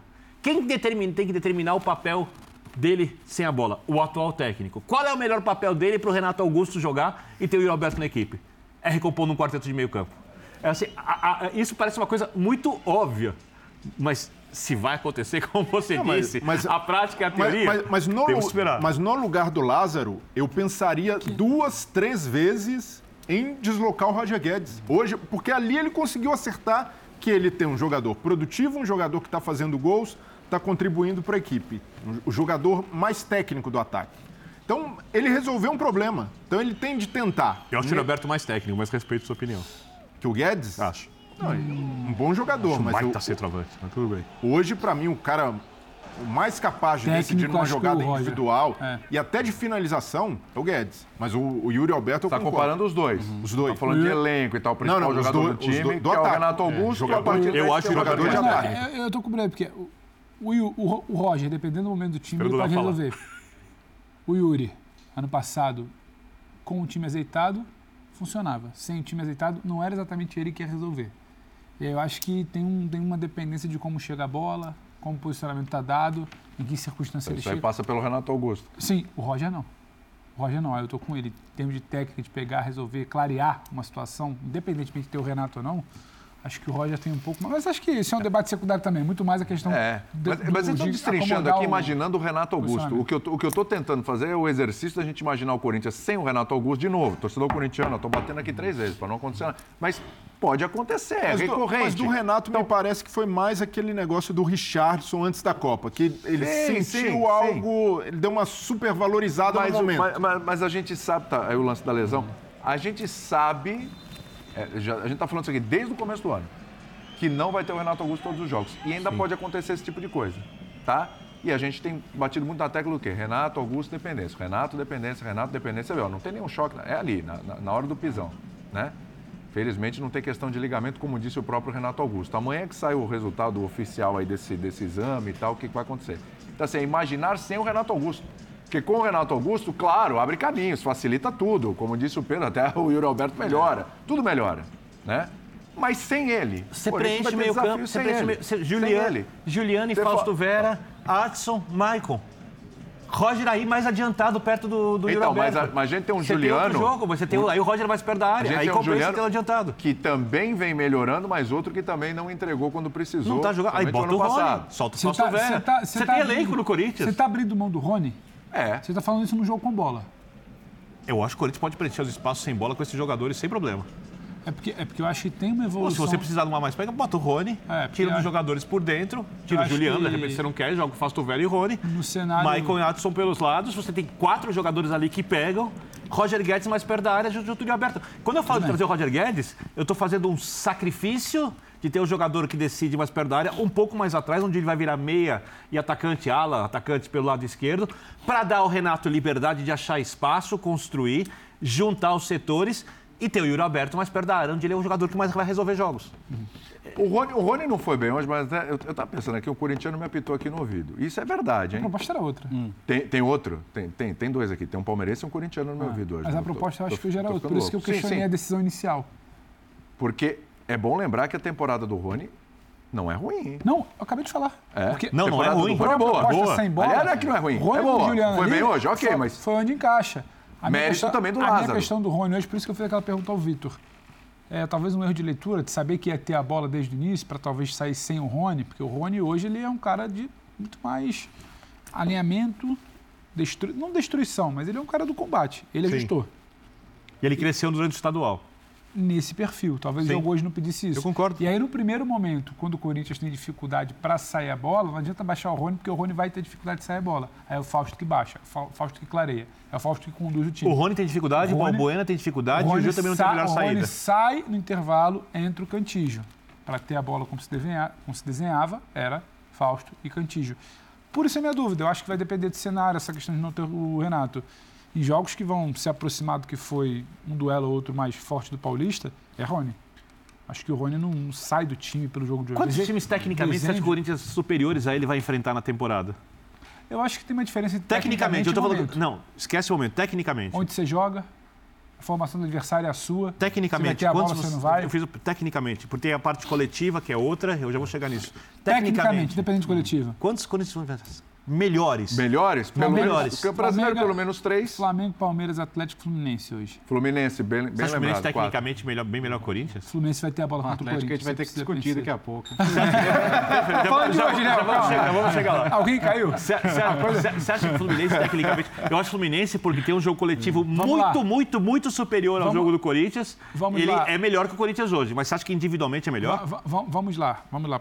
Você virou. Não é equilibrado, pelo menos? Te- tecnicamente, não estou falando de valores individuais. O que que vai fazer com a bola? Eu tô falando de valores individuais. Ah, valores individuais aí. A gente tem que produzir um jogo coletivo do porque- nível do eu acho que adversário. É um pouco subjetivo. É eu É, tecnicamente discutindo. o que esse time é capaz de fazer com a bola, independente do coletivo. Tecnicamente, o Fluminense, hoje, o Fluminense e o Corinthians, o Fluminense vai ter a bola. Sim. E aí eu acho que você precisa Sim. pensar. Porque coletivamente está muito mais bem preparado. E é da preparação do coletivo Para que eu tô falando. pra sair um pouco, talvez, do individual subjetivo. também, Do... também. Pensa só nas Sai um pouco, do Todos crescem com o na Diniz. sai um pouco do Tradição. subjetivo, do prático. Onde o Corinthians não teria a bola, talvez, teria que pensar um pouco mais e se adequar. Eu acho que esses quatro. Flamengo, Galo, Palmeiras e Fluminense. Isso no Brasil. Podendo tem outro time, por característica. De como o time vai vir jogar, de como o time vai se armar, de onde vai ser o jogo. Mas eu acho que larga com esses quatro. Eu acho que você precisa pensar diferente Acho que Serra armou esse time muito de ter a bola e tecnicamente privilegiar, porque tem o Roy, tem o Yuri, tem que privilegiar. Eu acho que pelo menos esses quatro aí teria que, que mudar um pouco. É, mas não, dá- não dá pra jogar 3-1-2 contra o Fluminense. Tudo bem. Não dá. Vai chegar a hora de falar do Galo. Não é 3-1-2, acho que é um desenho, um outro desenho. Sim. A gente vai fazer um intervalo agora. Comecei e na volta disso. o Galo. Pra tomar ar. Tomar ar. O Galo perdeu pro Libertar Só em casa. curiosidade, rapidinho. Yuri Alberto ou Roger Guedes, quem você acha tecnicamente melhor? A técnica engloba tanta coisa que é controle de bola, Definição, passo, lá na, na- na- mais perto da área. Quem você teria? Quem você acha mais jogador? Se eu tivesse que contratar hoje, eu ia Alberto. Não, não, não, não, não. Obrigado. É diferente, tecnicamente, segue, se contratar segue, hoje. Não, diferente. Vamos pro intervalo, a gente vai resolver isso aqui no intervalo e na volta voltaremos. Na volta voltaremos. Volta, voltaremos. Certo? Com o Galo. Consegui cair aqui. Não, contra... Um abraço pra rapaziada no bar. Tá todo mundo Manda um abraço pra galera Véspera do bar. de Tá na feriado. estrada, quem tá dirigindo, não quem tá no bar. Quem tá dirigindo. Quem tá dirigindo não pode estar Pode assistindo. E nem Tá- pode Tá no Star. Plus Não ali, pode- tem um conteúdo. Tá olhando, mas tá tá dirigindo. Se o, cara, se o cara bebe com o dirigir, fica vendo no Instagram ali com o direito, ele vai ter problema, hein? Peraí, peraí, o cara tá dirigindo, estrada. todas as pessoas assistindo lá. Ah, outras Ah, pessoas, tudo bem. O que celular tá não é óbvio, então pra Então todo não é mundo você que tá dirigindo. Que dirija Tá com cuidado, que preste atenção no então trânsito, todos. que cheguem todos inteiros e saudáveis dos seus objetivos. bar. Pessoal bar Abraço, tá pessoal do bar. Pessoal do bar. Assistindo, também, divirtam-se. Isso, é isso aí, Amanhã é feriado pra vocês. Amanhã não, hoje. Pra mim hoje, também, eu feriado. tô de folga. Hoje é feriado. Você também? Você trabalha amanhã Então mesmo? aproveite. Obrigado. Tamo junto. Hoje, né, já? Tamo junto. Já. Tamo, Vamos nessa. Tamo junto. Que perigo, hein? Vamos ouvir o Certo. Cudê? Eu acho. Ai, ai, ai, ai, ai, o. Cudê, hein? Hum, vamos lá. Bueno, eh, de lo que puedo hablar, eh, primero resaltar la, a la figura de mi director deportivo por sobre todas las cosas, que siempre estuvo al lado mío. Y después, las complicaciones que tenemos, de, lo habló él, eh, lo hablas vos, del el, el plantel que tenemos. Ahora sí, hay una realidad donde a mí me gusta los equipos grandes, me gusta la presión que exigen los equipos grandes, eh, me gusta tratar de, de mejorar constantemente, los jugadores están entrenando en gran forma, intento que el equipo mejore eh, futbolísticamente, que seguramente lo, lo que quiere el torcedor. Agradezco a los torcedores que apoyaron la muerte y nos empujaron. Pero también acá hoy me han tocado vivir cosas que no me han tocado vivir nunca. Que, que torcedores de atrás de la banca ya estén cantando eh, para mí, cobrándome para mí de una manera donde van 15 juegos y, y ganamos 10. Yo, la verdad, esto nunca creí que iba a acontecer. Tirándome cuando salí, me han tirado vasos de cerveza mis propios torcedores. ¿De verdad está aconteciendo esto? Porque, Falo, sí, que seguramente podemos jugar mejor, que Otimi quiere jugar mejor, pero que pase esto pasando, estando en 15 juegos y con 10 ganados, y, que tuvimos una mala noche, una muy mala noche seguramente, deportivamente. Entonces después, eh, eh, sí leí un investigador que dijo que yo estaba al tanto de la situación. Mentira, es mentira. Esta no es la situación que a mí me prometieron. No es la situación real. Y encima, vivir esto, pero mi contrato está arriba de la mesa, que decidan lo que quieran. Porque esto no lo viví, esto es una locura, muchachos. Con 10 partidos ganados de 15, te vuelvo a decir que te tiren cerveza, que te estén cobrando. Esto yo no. Una cosa es la exigencia de un club grande, que tenés que jugar bien, que seguramente el equipo puede jugar mejor. Pero saliendo, trabajé todos los días. ¿Sabe? Estoy todos los días ahí para tratar de traer cuatro jugadores de grasa. Pidiendo por favor a los investigadores para que traigan un volante, porque teníamos uno solo. Por favor tuvimos que pedir. Entonces, ¿esta es la realidad que me vinieron a buscar? No. É. Reclamou, jogaram cerveja nele, né?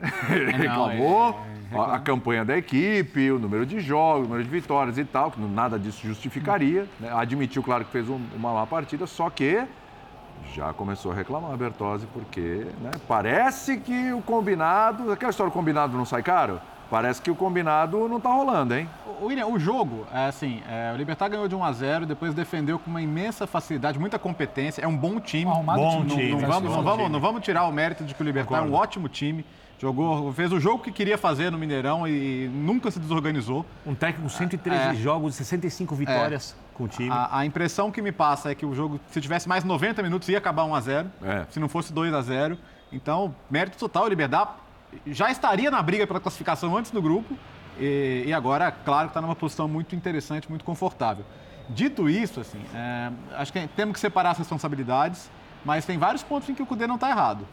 Um ponto em que ele não está errado. É, não é para tacar cerveja nele. O torcedor pode estar insatisfeito o que for, mas isso não é, não é educado nem legal de se fazer.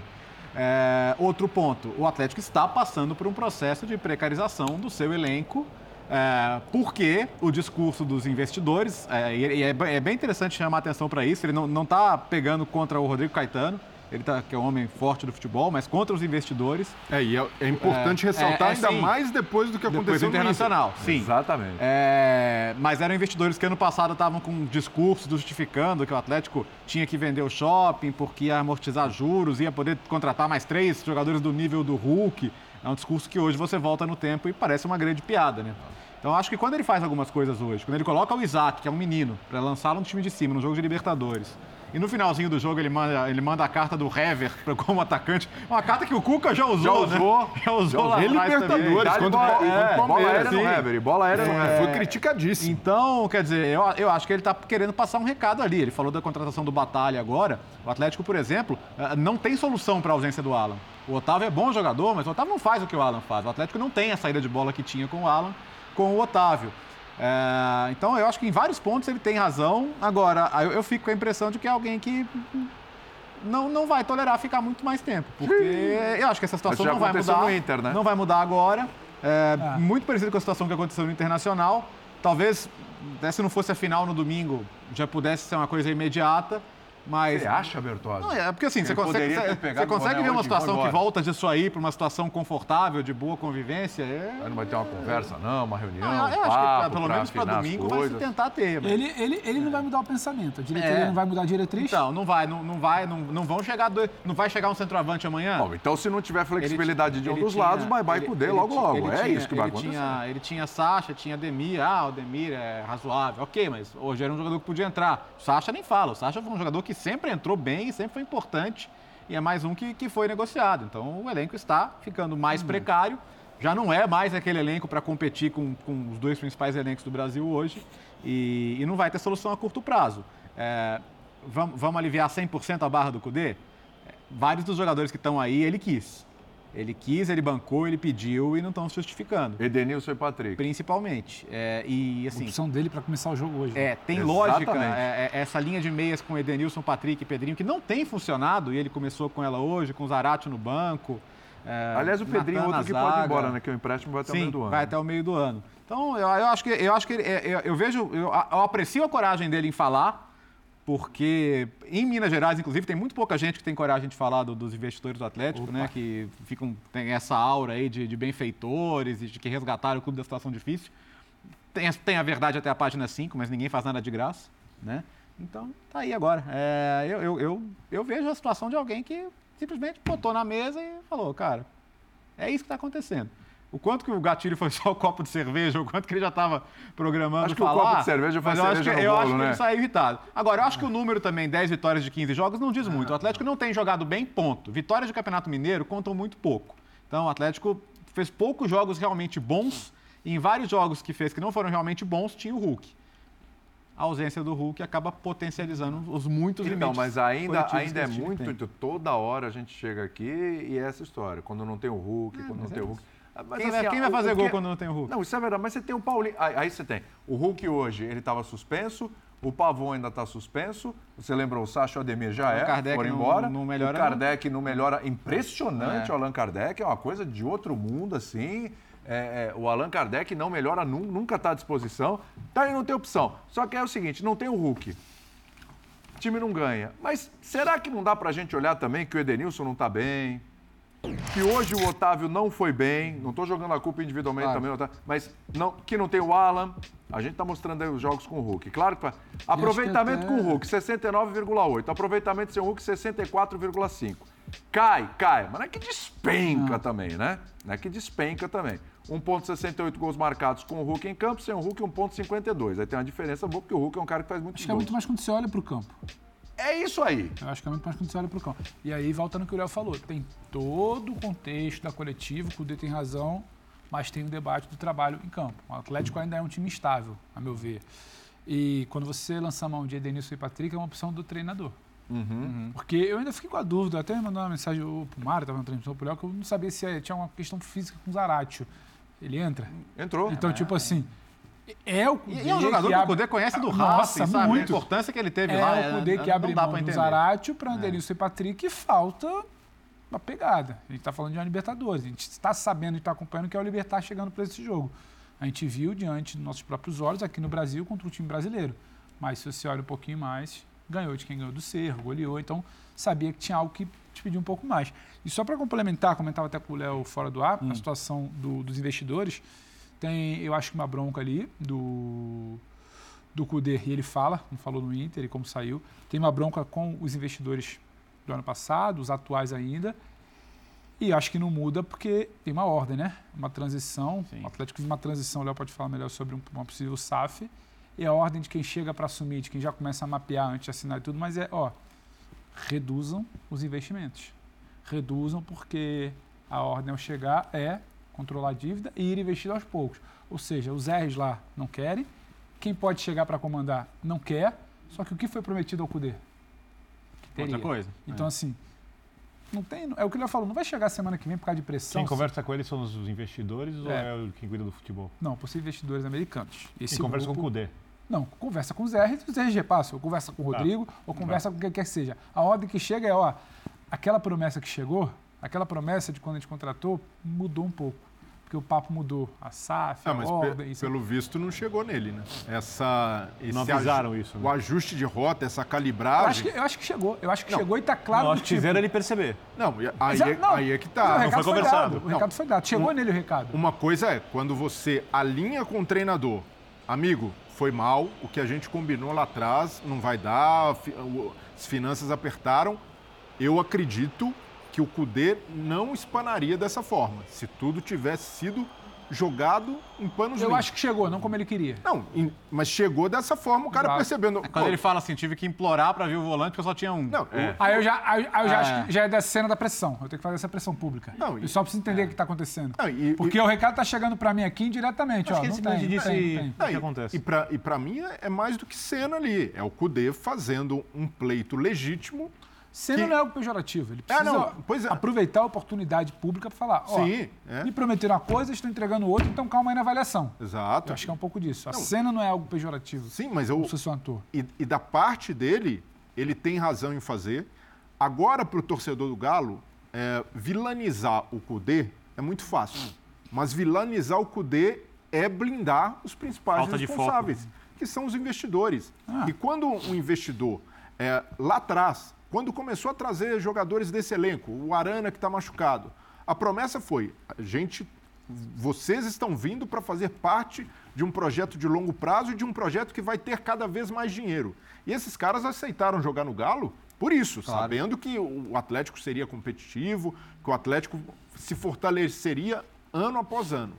Quando isso muda, e por percalços financeiros, é, al- problemas de fluxo de caixa, e aí agora problema com o estádio também, que acabou encarecendo, você precisa ser muito claro e transparente. Não só com quem está lá dentro, com os jogadores que foram contratados, com o treinador, mas, sobretudo, com o torcedor. E esse processo não está acontecendo. O torcedor do Atlético ainda continua na Quem página. tá jogando a real, Cudê. Então, e o torcedor do Atlético continua na página. Queremos continuar brigando lá em cima, o nosso clube vai ter cada vez mais um círculo vir- virtuoso. O que a- os indicativos financeiros demonstram que a tendência é contrária, que a tendência é de recessão no Atlético. Então, isso falta nesse e momento. que normalmente é o cenário usado para justificar a entrada da SAF, né? É, e aí é o, é o ponto. Mas aí é o perigo. O que a gente já viu muitas vezes em casos fora do futebol, quando se quer privatizar uma coisa. ah, Desvaloriza. você dá aquela desvalorizada, Isso. você vai sucateando aqui e ali, começa com elenco, e daqui a pouco é salário atrasado, e você passa a mensagem para o torcedor: olha, se não chegar um outro investidor aqui, vai virar o caos. Então é preciso tomar muito cuidado, por- porque esse plano que estava tão seguro até o fim do ano passado, a, a promessa de inauguração de estádio, entrando dinheiro novo, simplesmente fez água do, do dia para a noite. Então é preciso que esses aproveitem. Esse momento de ruptura agora deveria não ser do trabalho do CUDE, mas de convencimento para uma permanência, para um ajuste de rota, e o treinador pode ser convencido disso, de participar também de uma transição, mas de ruptura com esse modelo. O que o Atlético daqui para frente vai ser um clube de investidores ou ele quer ser um clube de fato de investimento de longo prazo? E isso precisa ser comunicado principalmente ao torcedor.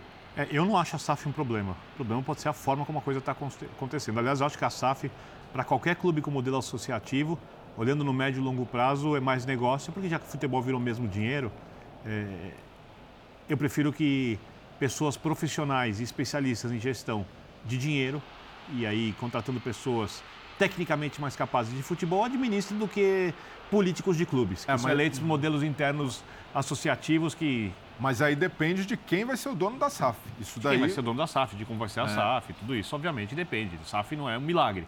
A SAF é um negócio que tem que ser bem executado também. E se quem faz o processo não está interessado em lá na frente ter propriedades da SAF. Que isso para mim também faz toda a diferença. Agora, o Atlético, primeira coisa, não, eu imagino que não só o Atlético, é, imagino não, eu sei, que não só o Atlético, como outros clubes em situação financeira bem difícil, estão esperando o acerto da, entre aspas, liga, que na verdade não é liga. Por enquanto são blocos que se juntaram para vender direito de televisão. Liga é uma outra coisa. Estão se chamando de liga, mas ainda não é liga. Quem sabe eles formem ligas lá na frente. Por enquanto não tem projeto de campeonato específico, com regulamento. tem que ser uma só, né? Não adianta ter duas. É isso. Então, estão esperando muita gente. O problema é que esses clubes endividados, né, e que esperam esse dinheiro, o São Paulo é um deles, a gente falou do São Paulo agora há pouco, é, e o Atlético talvez outro, eles vão ter que usar esse dinheiro para pagar dívidas, enquanto outros clubes vão usar esse dinheiro para investir e fortalecer suas equipes, os que estão com as finanças mais saudáveis. E os que têm SAF talvez tenham modelos de recuperação financeira com projetos tecnicamente mais bem executados do que aqueles que sofrem influência direta de política de conselheiro de clube.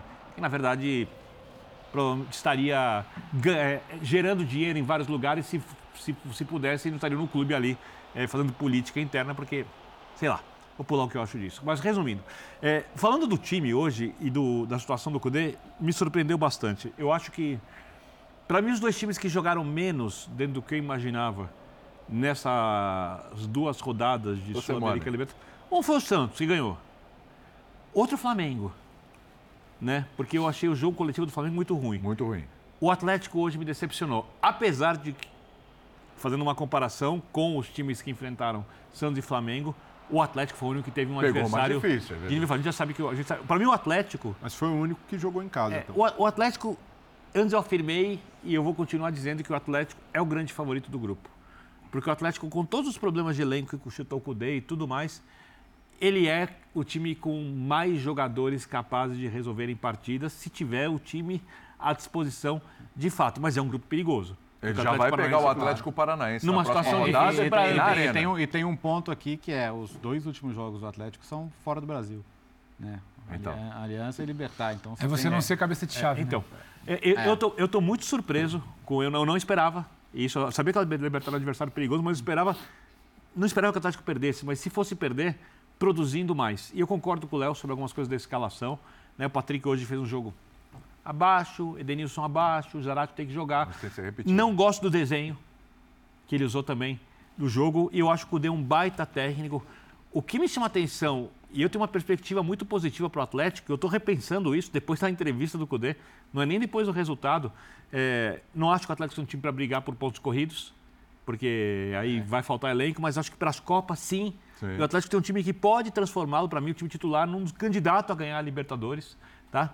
É, o que me espanta é, o, para mim, muito claro, o anticlímax que está criado. Que é muito ruim, porque o ano em que pode inaugurar o estádio, o ano que vem o Cudê, que é um baita técnico, tem uma senhora dupla de ataque. Mais para frente o Arana volta. Sim. Tem o Zarate, que é um bom jogador. Tem ali alguns bons atletas, um técnico que sabe usar os jogadores. Você fala, opa, aí vai dar jogo e vai ser legal. Depois dessa entrevista do Cudê, eu não sei mais. Eu não sei mais. Porque o técnico, você tem que se comunicar com o técnico com honestidade. O técnico chegou para um projeto. E o Cudê não é um cara, acho que ficou isso muito claro, que está pegado ao cargo. Ele não veio para tomar dinheiro do Atlético. Ele não veio porque o salário é o melhor possível. Ele Como veio, foi no Inter, Ele é veio para porque ele acredita. Ele foi ao Atlético porque ele acredita que no Atlético ele pode ganhar campeonatos. E é um cara que quer subir na carreira, sempre foi extremamente competitivo, é um cara vencedor como jogador, é um cara que demorou quatro anos para aceitar ser técnico, que não quis ser técnico de base do Rosário Central, três ou quatro anos foi estudar para assumir o time de cima e montou um time bom do Central. Quer dizer, e no Inter acho que fez também um bom trabalho, ficou aquela bobagem, ah, não ganha Grenal, perfeito, eu entendo, sofre muito, eu entendo que é mas o trabalho era bom, trabalho era bom.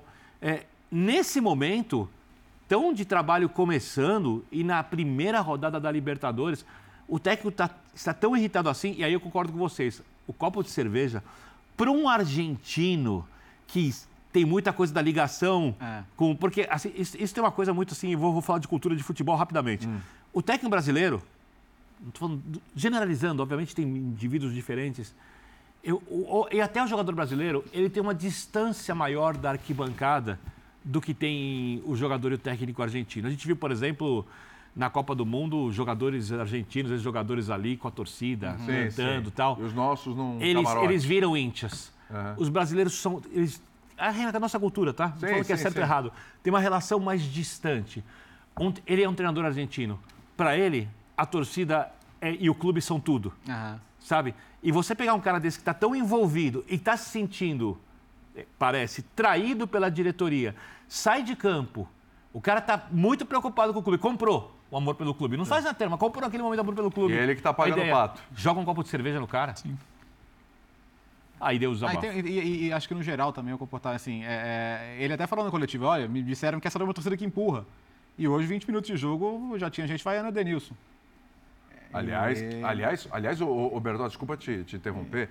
A gente tem um sobe som a hora que o Denilson é substituído. Rapaz. Eu, eu, sei que tem gente, eu sei que tem gente que pensa diferente. Ah, eu pago ingresso, faço o que quiser, mas assim. Na, é um na, direito. Não quer dizer que vai ajudar. Na, na, na cabeça do. Até dentro do que diz o Birner, assim, cara Jogo de Libertadores, assim, torcida, time, um time só, é uma coisa só. Tá difícil, ajuda. Aí, ó. Tá difícil, canta, né? Tá difícil, empurra. Tá difícil, tenta Vai fazer. no final do jogo. É, lógico. É, e não foi só com Jogadores o aplaudem e tal, mas... mas... mas... não foi só com o Edenilson. Patrick, não, é, Vargas sim. também, que já é um jogador. O Vargas também, outro que tá devendo. Aliás, aliás, o Vargas teve uma oportunidade e no, atrapalhou. E no intervalo, parece que tem até uma parte da torcida que antes de acabar tenta puxar é, para cima, exato. gritar galo. Mas... É, que foi um ambiente meio assim, estádio com, com um bom público, mas um ambiente bem surreal hoje. Assim, em momento algum teve aquela pegada de, pô, tomou o gol, canta em dobro, porque normalmente é assim, né? É. Especialmente times de massa, pô, tomou... E a torcida do Atlético tem essa característica Sim, de ser uma torcida tá, tá, tá, Tô falando a distância, tá? Mas com relato de gente que tava lá. Tava esquisito.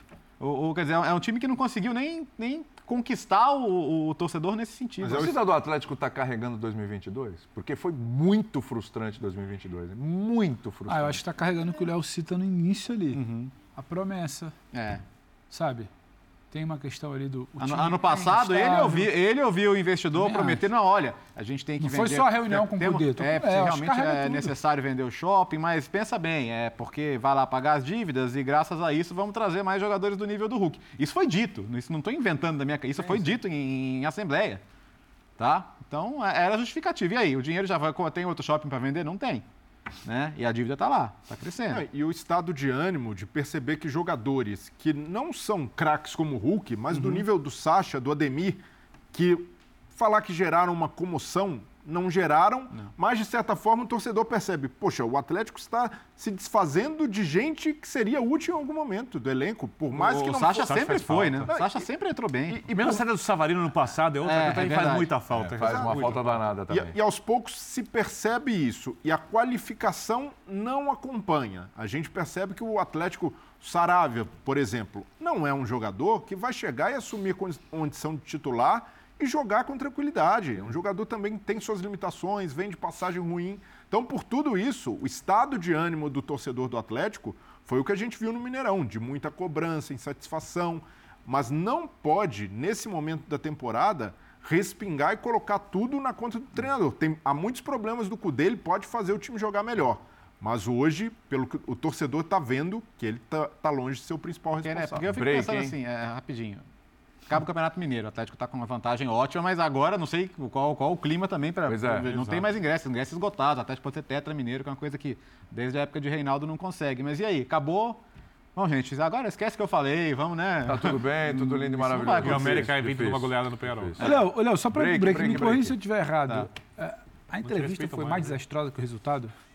Não, eu achei, eu, eu acho que a entrevista foi um, foi um desabafo humano. O Birner falou muito da característica pra frente, dele. depende se ele é ou não, pra frente. Aí depende se você acha que seria melhor ele continuar insatisfeito É. ou, entendeu? Ou, ou resolver para todo mundo, não sei. Bom. Se ele for Voltamos já embora, já. sobra para os dirigentes É, resolverem. Voltaremos já já. Chega. Falaram demais. Eu- eu- eu- Acabou linha de passe, mas domingo, aquele linha de passe, hein? Com as decisões dos estaduais. Linha gordo. Hum, linha gordo. Às 8 da noite, coladinho ali com o Fluminense e Flamengo.